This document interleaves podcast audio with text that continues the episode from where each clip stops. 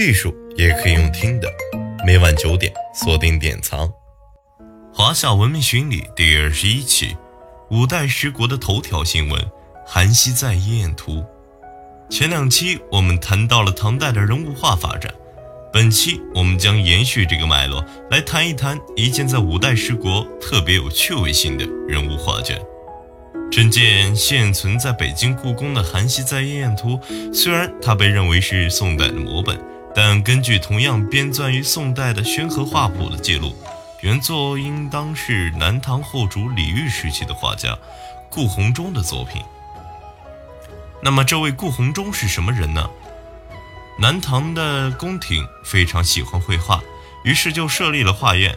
有许多画技高超的民间高人就进入了朝廷的画院，受命为官，而顾闳中就是其中之一。虽然这一件《韩熙载夜宴图》是后世的摹本，但也是顾闳中目前发现的唯一代表之作。我们可以从中了解到，顾闳中保留并发展了唐代张轩、周昉等宫廷人物画的风格。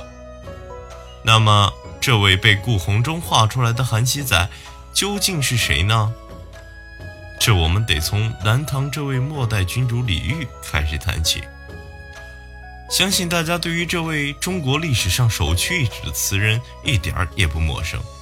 国学大师王国维曾经盛赞他将词的境界变得更为的辽阔深刻，将原为浅薄细文的词转变为吟咏抒发的文人情怀。然而，就算自带丰厚的文学造诣，李煜与他的父亲中主李璟在政治武功上的建树却称不上是位明君。韩熙载就是南唐时期的朝臣，身为一名朝廷的命官，他目睹了南唐在国事上的衰微积弱，感到自己有志难伸，于是为了排解心中的忧愤与抑郁不得志，于是经常寄托犬马，纵情声色。李煜继位以后，听闻韩熙载具有雄才大略，想要拔擢他当宰相，却听闻韩熙载家里总是夜夜笙歌，家妓成群，经常与众多官员门客开 party，所以李煜非常的苦恼，韩熙载是否真的是宰相的人选？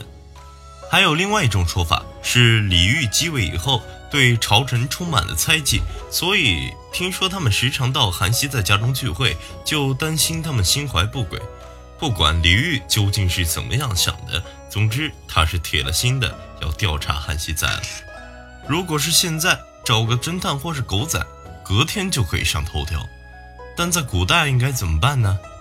李煜找来两位画师周文炬与顾闳中，吩咐他们夜里去韩熙载府里埋伏，将所见所闻全部画下来。根据他们的画，李煜就可以判断韩熙载是否真的如传闻所说，总是在家里。开趴享乐，于是这幅画可以说是中国艺术史上最早一张极负盛名的狗仔照了。我们可以看到，韩熙载夜宴图长达三米多，采用长卷式的空间推移，就像录像机平缓移动拍摄画面一样。画面被切为五个段落，韩熙载也五度出现。这种叙事的方式在中国绘画的历史上极为少见。画面第一段是接待宾客、乐器演奏的场景，描绘了韩熙载与道府的宾客正在认真地听着琵琶。画面的第二段是韩熙载手拿棒槌，敲击漆成红色的鼓，旁边有门生帮忙着打着节奏。画面的第三段是宴会中途的小妾，韩熙载坐在床榻上，一边边洗手，一边和侍女谈话。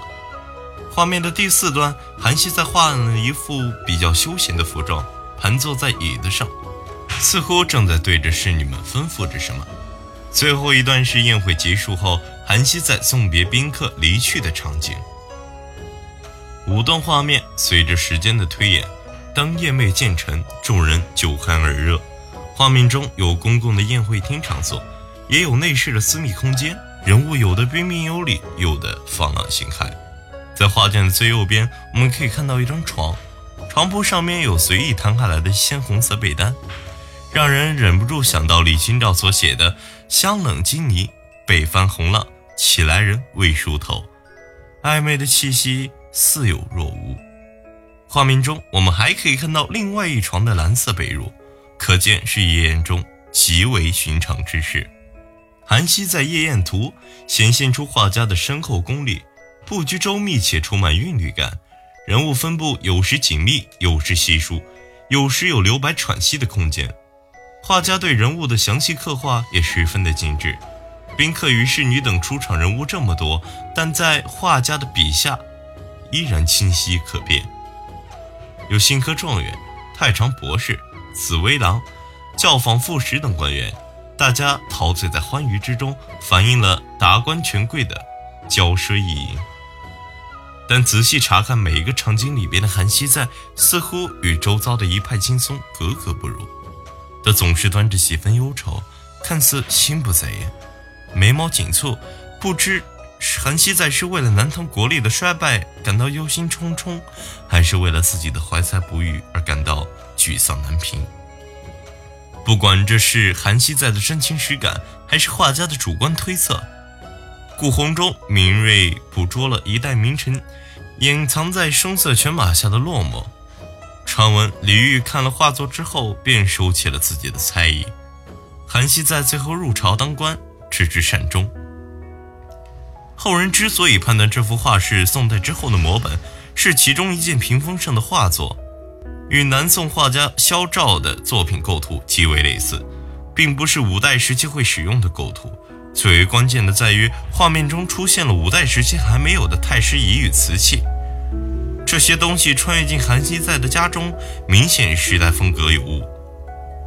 尽管这幅作品不是原作，画面也时空错置，但艺术用文字不同的力量记录了这段朝堂秘史，串起了创作者与描绘对象间的情绪。这样的感染力穿越时间与空间，至今仍然传达到每一位观者的心中。